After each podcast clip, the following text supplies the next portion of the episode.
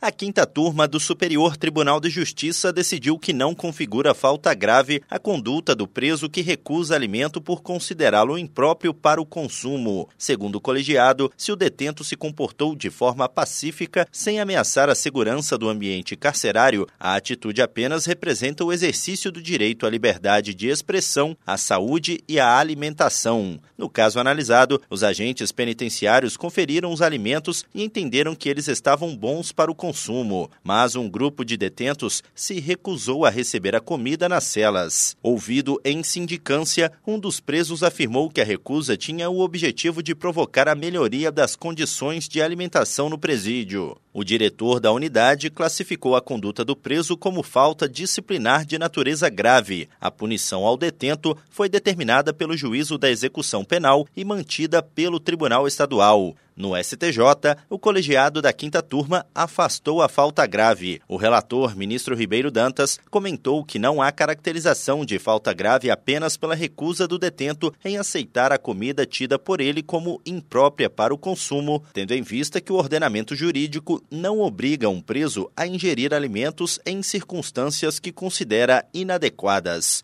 Do Superior Tribunal de Justiça, Tiago Gomide.